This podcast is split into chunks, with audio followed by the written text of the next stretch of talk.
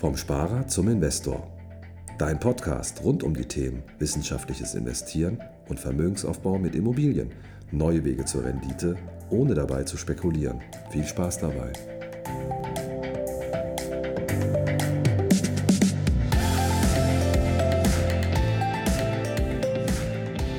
Herzlich willkommen zum neuen Podcast vom Sparer zum Investor.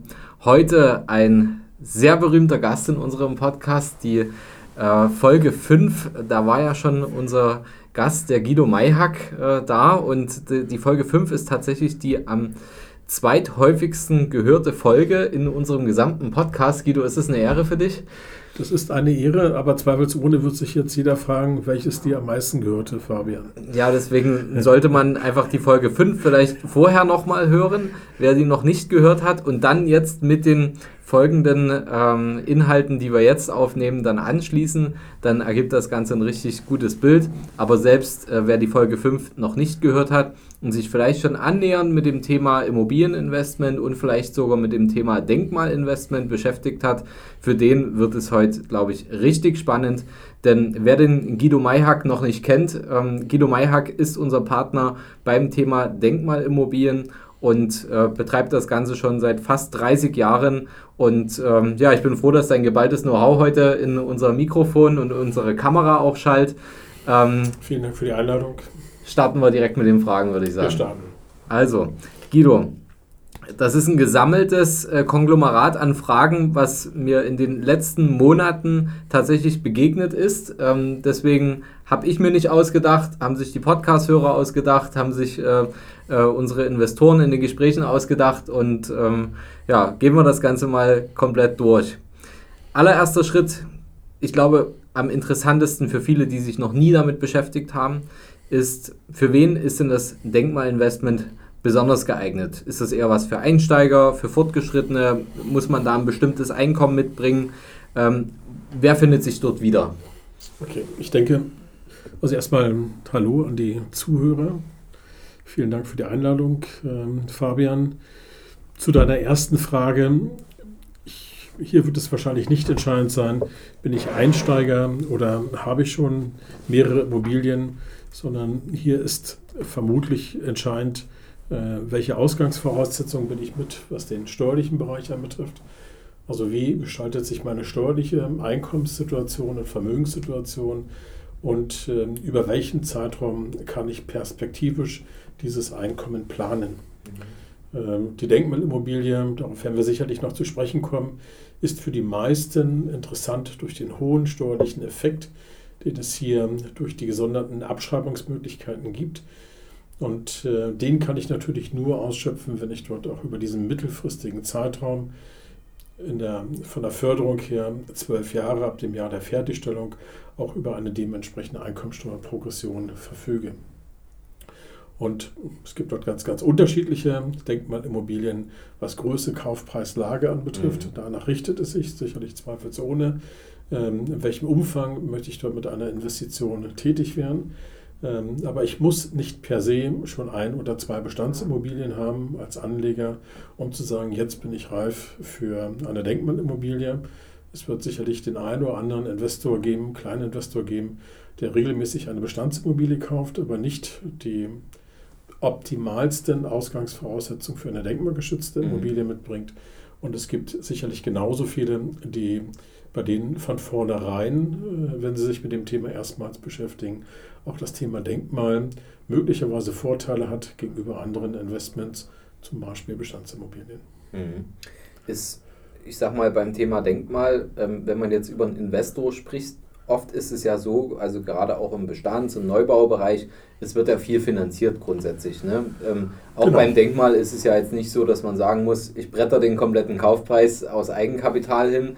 Da sind ja auch verschiedene Finanzierungslösungen ähm, durchaus attraktiv, oder?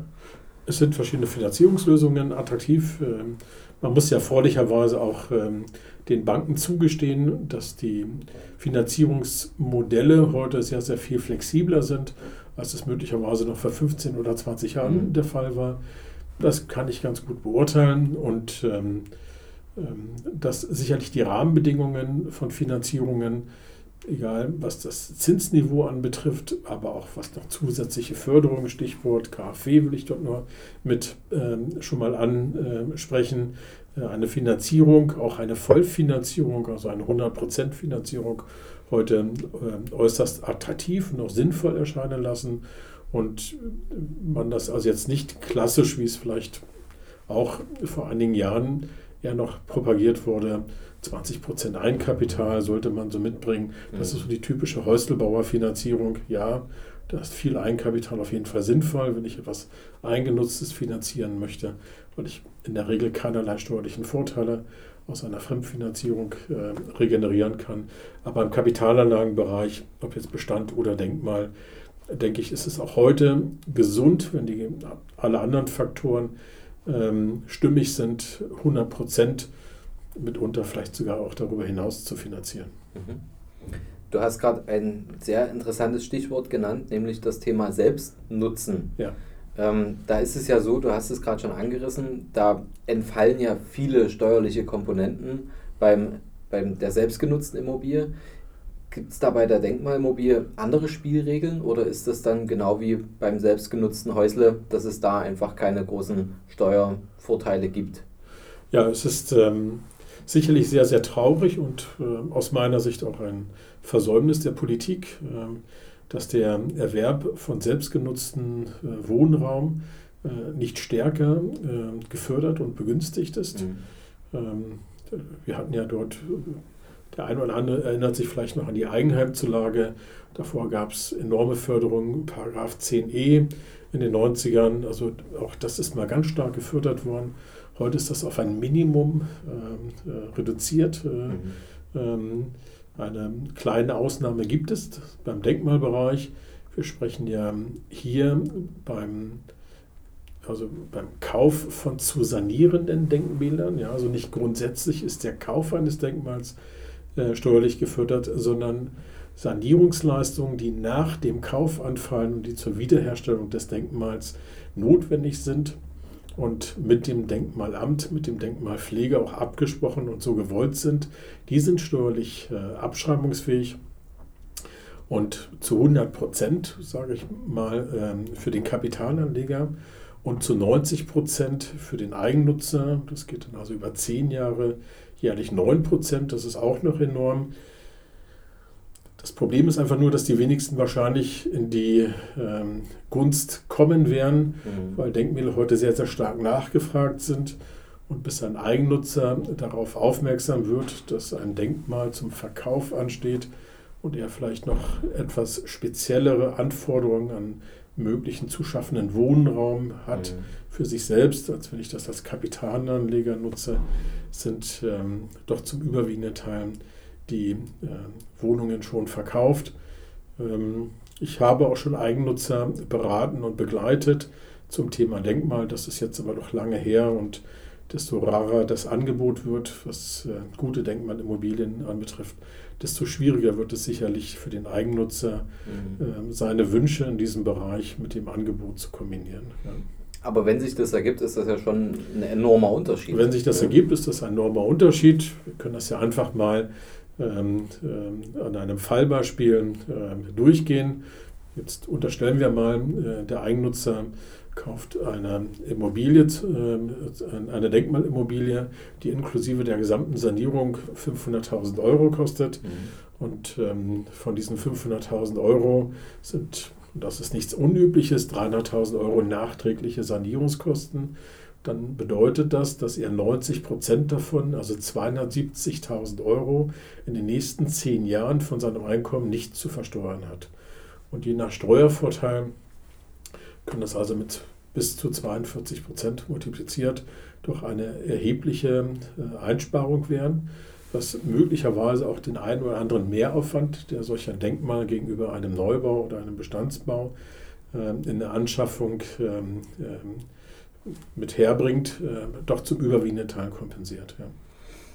Sehr interessant, vor allem also wenn sich das ergibt, ne? ich meine, du hast schon beschrieben, dass das ja auch schwierig ist für, ich sag mal, auch einen Einsteiger oder eben Selbstnutzer, der kauft ja in der Regel nicht mehrere Häuser, die er selber nutzt, sondern meistens ist das ja die eine Immobilie oder die eine Wohnung. Das ist ja in der Regel eine Lebensentscheidung sogar für viele, ähm, zu sagen, da ziehe ich ein und dann noch kombiniert mit diesen Vorteilen, das ist schon ähm, eine interessante Sache. Ähm, Gibt es da, gibt's da Chancen, falls da jetzt gerade bei unseren Zuhörern jemand dabei ist, der sagt, ich suche was, was eigentlich ein bisschen außergewöhnlich sein soll, ähm, finde aber nichts, welchen Weg soll er gehen? Naja, also außergewöhnlich sind eigentlich fast alle Denkmäler, die wir ähm, in den letzten Jahren angefasst haben und mhm. heute ähm, äh, im Portfolio unseres Angebotes haben. Die Frage ist immer, ist der Standort der jeweiligen Denkmäler, wir können das ja nicht neu hinbauen, wie jetzt ein Neubau ja, möglicherweise ja. auf einem freien Baufeld, ähm, ist der mögliche Standort, passt der letztendlich zu den Lebensentwürfen, mhm. zu der Wunschlage des jeweiligen Eigennutzers. So. Ich würde dir auch ein Stück weg äh, äh, widersprechen wollen mit ähm, deiner Bemerkung, ähm, eine Entscheidung fürs Leben.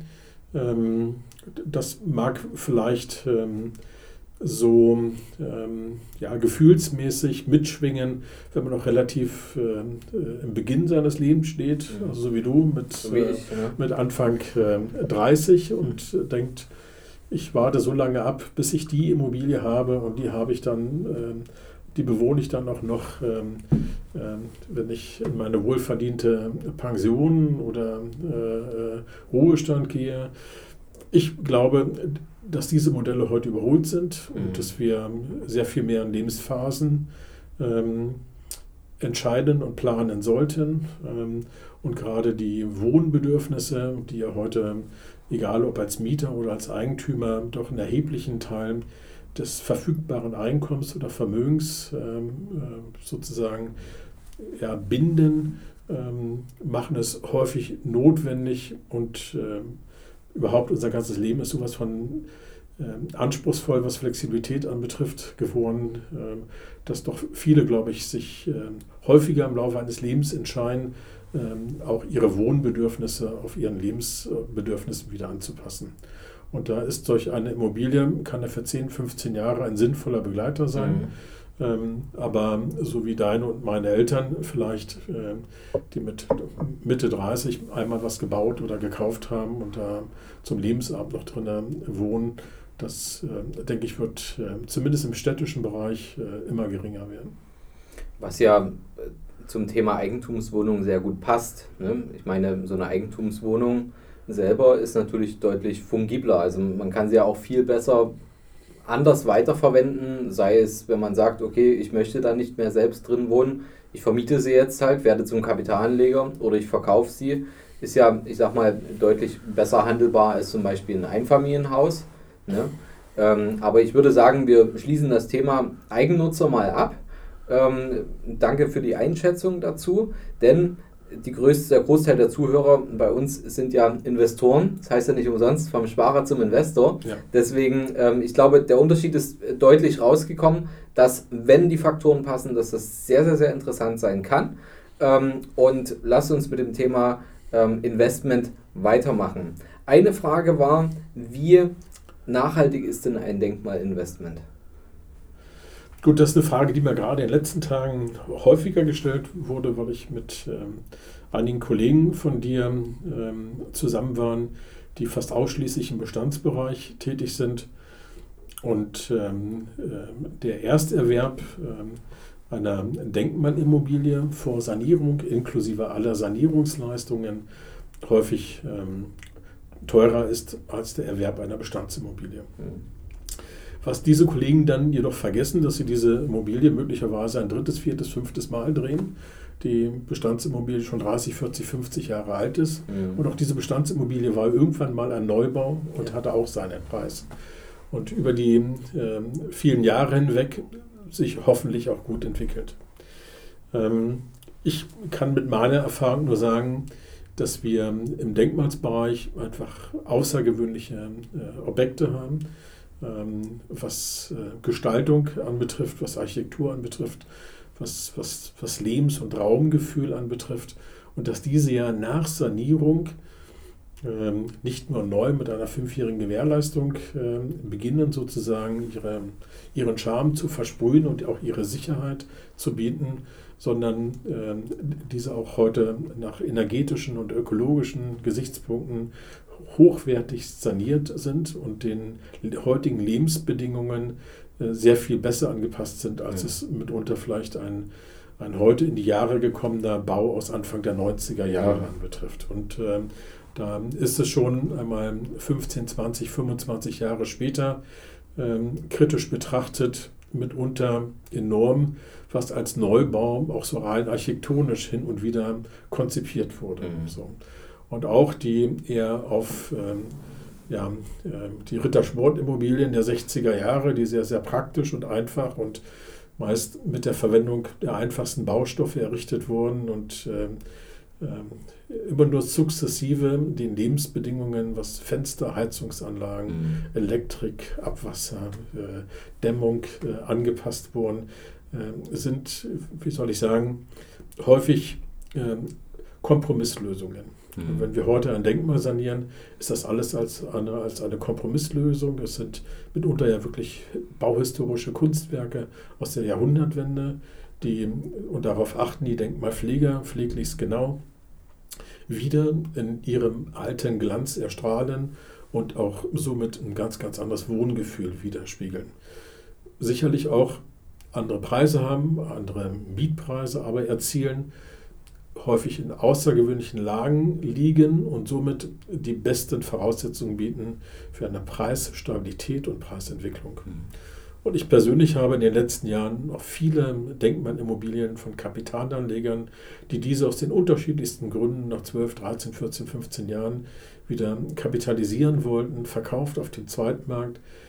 Da denke ich, ist es sinnvoll, im Gespräch zu bleiben und den günstigsten Zeitpunkt abzuwarten, was Auslauf einer Zinsverschreibung anbetrifft, vielleicht mhm. Auslauf eines Mietverhältnisses anbetrifft, um dann wirklich marktgerechte Preise zu erzielen und mit all den Projekten, die dort auch auf dem zweiten Markt wieder veräußert wurden, haben wir nicht nur in den ersten Jahren enorme Steuervorteile als Gewinn realisiert, sondern auch im Verkauf wesentlich höhere Verkaufspreise äh, realisiert ähm, als ähm, gegenüber dem Einkaufspreis. Mhm. Und von daher ist für mich die Nachhaltigkeit eines Denkmals gegeben, wenn man Sorgfalt walten lässt von vornherein bei der Standortauswahl, einen renommierten Bauträger an der Seite hat, der eine qualitativ hochwertige Sanierung macht und sich ganz einfach gut beraten lässt und von vornherein für das richtige Investment entscheidet.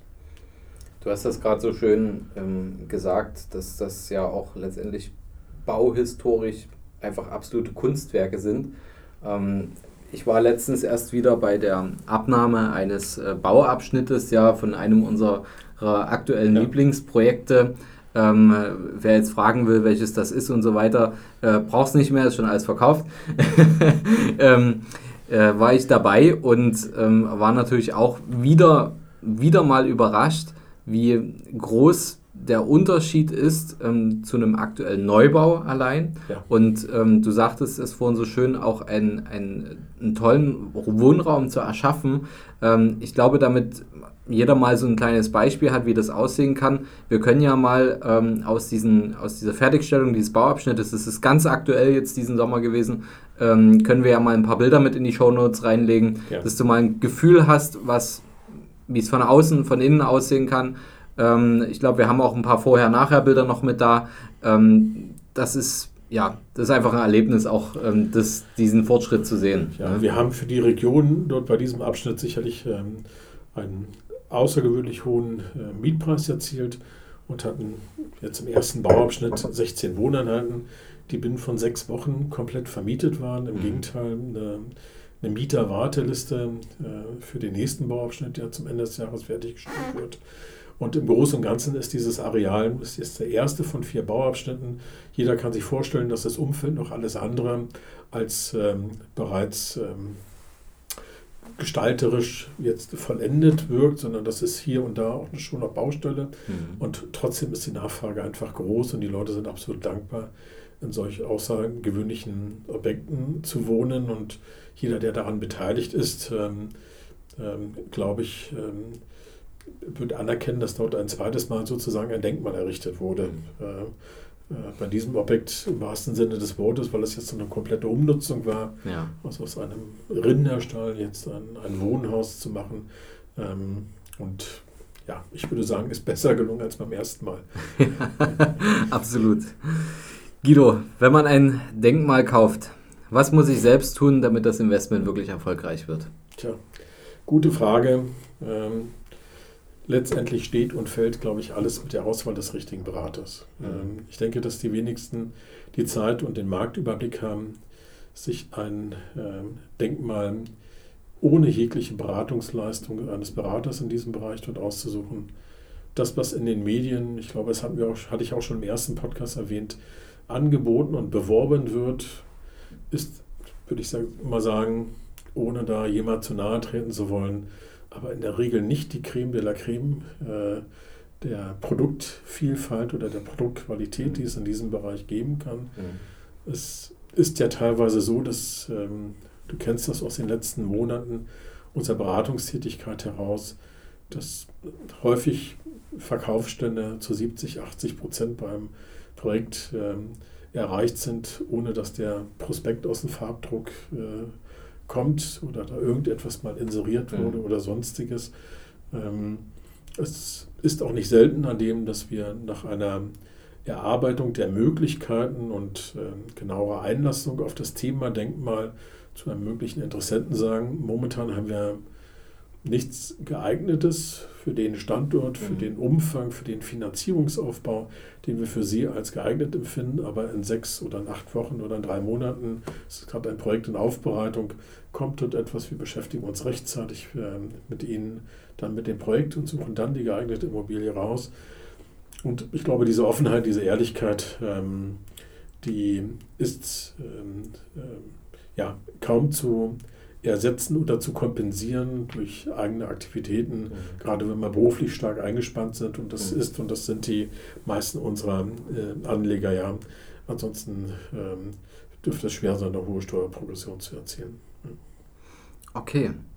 Guido, ich würde sagen, wir machen noch eine Frage, dann gibt es für uns ein kleines Päuschen. Okay. Ähm, eine sehr kritische Frage, die mich erreicht hat. Ja. Denn äh, da ging es darum, um das Thema, ja, wenn du so eine hohe Abschreibung hast, ne, ist das überhaupt ein gutes Investment? Da ist doch der, wenn du so einen Steuervorteil hast, den, der wird doch da vorher schon eingepreist und dann lohnt sich das gar nicht mehr. Was sagst du dazu? Ja, das ist auch ein Argument, äh, was mir in all den Jahren immer mal wieder begegnet ist. Es hat abgenommen, ähm, weil jemand, jeder, der irgendwie selber mal gebaut hat oder sich hat ein, in seiner Wohnung vielleicht nur ein neues Bad oder eine neue Küche machen lassen, Mhm. weiß, wie teuer Baukosten mittlerweile sind. Und ähm, ich möchte gar nicht ähm, verschweigen oder in Abrede äh, stellen, dass diese Einpreisung der Vorteile in den 90ern, äh, vielleicht äh, bei vielen Teilen der Unternehmer, äh, die in dem Bereich entwickeln tätig sind, ähm, mit stattgefunden hat. Heute ist das nicht so. Ähm, äh, warum nicht? Weil wir heute die Kaufpreise von Denkmalimmobilien im Wesentlichen ähm, den, mit den Neubaupreisen, zumindest in den Metropolen, miteinander vergleichen können. Und wenn ich das einem Projektentwickler im Denkmalbereich unterstelle, müsste ich das auch jedem Wohnungsbauunternehmer, der Neubau baut. Und äh, es ist ja nicht selten bei dem Objekt, was du gerade zitiert hast, da werden wir auf 13.000 Quadratmeter Grundstücksfläche 44 Wohnungen erschaffen. Ähm, äh, es ist nicht selten, dass auf 13.000 Quadratmeter Neubaufläche 240 Wohnungen erschaffen Mhm. werden und mehr, also wesentlich komprimierter gebaut werden, bei weitem nicht zu großzügig. Das Bauen ist teuer geworden, Grund und Boden ist teuer geworden. Die Denkmalpfleger machen ihren Job sehr, sehr gut. Das heißt, die sind durchaus detailverliebt, was Mhm. sicherlich ähm, zum Gelingen des Produktes beiträgt, Mhm. aber sehr, sehr teuer ist. Ja. Ähm, ähm, und da auch ganz aktuell diesen Bauabschnitt, den du gerade erwähnt hast, ähm, geplant war dort eine Ton-Biberschwanzandeckung aufs Dach zu bringen. Das leisten sich heute die wenigsten Bauherren im Neubaubereich, selbst Mhm. wenn es das schicke Einfamilienhaus ist. bei der Abnahme des Wellasbestes, was drauf war, entdeckte die Denkmalpflegerin noch Reste von Naturschiefer. Und ähm, relativ schnell war klar, dass 1500 Quadratmeter Dachfläche wieder mit Naturschiefer einzudenken sind. Gibt es heute gar nicht mehr in Deutschland, mhm. wird ja gar nicht mehr abgebaut. Bezieht man weitestens aus, aus Spanien, weil die Ressourcen hier äh, nahezu erschöpft sind und der Abbau sowie die Verarbeitung sehr, sehr teuer ist. Und automatisch verdreifacht sich ein Preis eines Daches gegenüber einer konventionellen äh, Eindeckung. Das hat natürlich auch alles seinen Preis und man muss ganz klar sagen, diese steuerlichen hohen Abschreibungsvorteile gibt es ja nicht ohne Grund. Das stellt der Gesetzgeber ja nicht in Aussicht, weil er denkt, ich habe zu viel Einkommensteuereinnahmen, ich schaffe da mal ein paar Vergünstigungen, sondern dem Gesetzgeber ist in diesem Punkt wohl bewusst, dass gerade durch die Mitarbeit und äh, permanente Begleitung der Denkmalpfleger die Sanierung von Denkmälern sehr viel teurer ist. Dass man aus äh, bestimmten Kubikmeter Raum einfach weniger Wohnfläche rausholt, dass man nicht alles so zerschneiden kann, um neue Wohnungen zu errichten, wie es auch nur so praktisch wie möglich ist, mhm. sondern dass dort äh, häufig auch eine Großzügigkeit angelegt ist in den Objekten, die man sich nicht auf Heller und Pfennig ähm, honorieren lassen kann. Mhm. Und ähm, äh, um es trotzdem zu ermöglichen, dass diese Denkmäler wieder für die Nachwelt erhaltenswert bleiben und saniert werden, gibt es diese Vorteile. Das muss mehr Geld kosten und deswegen gibt es auch diese steuerlichen Vorteile ähm, über den Paragraph 7 HSMI. Ja. Jetzt gibt es ja vielleicht noch den einen oder anderen Angsthasen, der jetzt sagt, naja, aber wenn sowas entstehen kann, dann dann geht doch der, äh, dann kaufe ich das Objekt und auf einmal gehen die Sanierungskosten hoch und äh, ich bezahle viel mehr, als ich eigentlich geplant habe. Kann das passieren? Jemand, der so denkt, den würde ich nicht als Angsthasen, sondern als äh, vorsichtigen Menschen äh, äh, bezeichnen. Na, natürlich sind Sanierungskosten im Vorfeld nur kalkulierbar. Ja. So. Und äh, der, wir sprechen immer von Investor. Letztendlich ist ein Investor sowas wie du und ich, jemand, der im Angestelltenverhältnis oder als Unternehmer oder Freischaffender ein bestimmtes Einkommen erzielt mhm. und dafür hart arbeitet und sich selber, selbst wenn er ledig vielleicht 60, 70, 80.000 Euro verdient oder ein Familieneinkommen hat von 100 oder 150.000 Euro, der bezeichnet sich ja in den seltensten Fällen als Investor. Das klingt immer so groß. Es sind Leute, die äh, mit, einem, mit gesundem Menschenverstand versuchen, ihr Vermögen so sinnvoll wie möglich anzulegen und perspektivisch planen. Und ähm, da ist die Frage völlig berechtigt, ähm, weil das ist ja etwas, was scheinbar über Generationen äh, so war, dass ein Bau immer teurer wird. Und ähm, äh, gerade das, was heute äh, jetzt vielleicht noch durch Kommunen oder, oder dem Gesetzgeber in Auftrag gegeben wird an Baustellen, es ist ja nie zu lesen, dass eine Bundesautobahn, eine Brücke oder ein Flughafen mhm. oder sonstiges eben ein paar Millionen günstiger werden. So. Und äh, ja, die Privatwirtschaft ist dort sicherlich in einigen Bereichen besser, aber nicht unfehlbar. Und mitunter ergeben sich ja auch statische oder denkmalrechtliche Zwangsläufigkeiten, mhm. die erst während der Sanierung äh, zu Tage kommen von ihrem Umfang.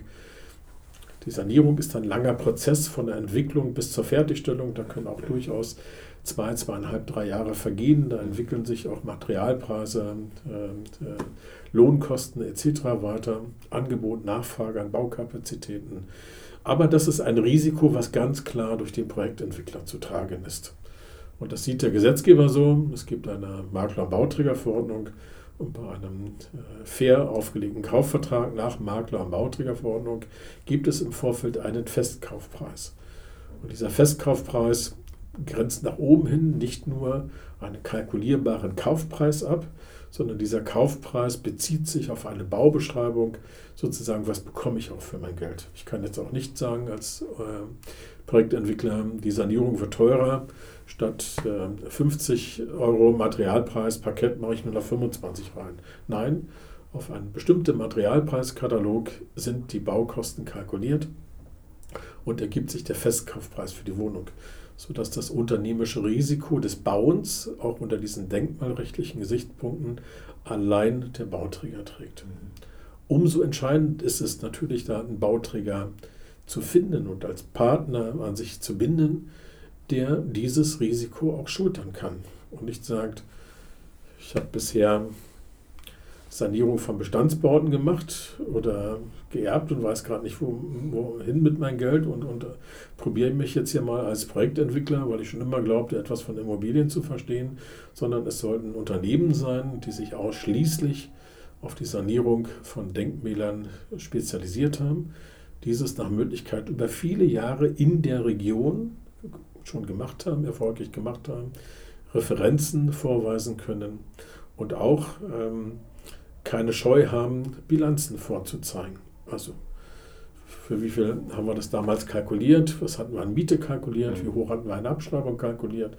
Wie ist das tatsächlich eingetreten? Das gehört einfach zu einer guten Beratungsleistung und äh, Produktgeberauswahl mit dazu. Ja. Ich glaube, so mancher Laie würde, würde entweder gar nicht darauf kommen, diese Fragen zu stellen, oder vielleicht sich auch nicht unbedingt trauen. Ne? Das, ist ja, das sind ja alles auch Gründe, für Berater und ähm, das, das ist ja letztendlich genau das, was du den ganzen Tag machst, ne? was, was deine Tätig ist, zu versuchen, sage ich mal, äh, ja ganz blöd gesagt, einen, einen, guten Bauträger von einem weniger guten Bauträger äh, zu unterscheiden. Ja, ne? aber das, äh, das geht mir doch schon so, wenn es jetzt darum ginge, für mich Aktien oder Investmentfonds auszusuchen. Ja. Das kann ich doch auch nicht beurteilen, obwohl ich kein äh, durchaus weit entfernt tätiger Mensch bin. Ja. Oder wenn es darum geht, heute eine Versicherung für ein Gebäude oder sonstiges, mhm. auch da in, in, in, Betätigungsfeldern, die meiner Tätigkeit gar nicht allzu fern sind, mhm. würde ich mir persönlich gar nicht anmaßen, das alleine äh, überblicken zu können oder möchte mir nicht die Zeit nehmen, mich da so tief einzuarbeiten, damit ich es mit bestem Wissen und Gewissen entscheiden kann, sondern verlasse mich dort auf einen Profi, von dem ich der Meinung bin, der hat es im Überblick, der mhm. beurteilt das fair aus meiner Perspektive zu meinen Gunsten und legt mir das optimalste Angebot vor. So. Und so muss ich das, denke ich mal, auch, was die Auswahl ähm, von Immobilien als, als mhm. Kapitalanlage äh, anbetrifft, ähm, nach Möglichkeit bewerten, mich auch dort auf einen Berater zu verlassen, der genau in diesem Bereich seine Fachkompetenz täglich unter Beweis stellt ähm, und, und das in Beratungsleistung sozusagen wiedergibt. Ja. Okay, Guido, ich würde sagen, wir gönnen uns jetzt eine kurze Pause.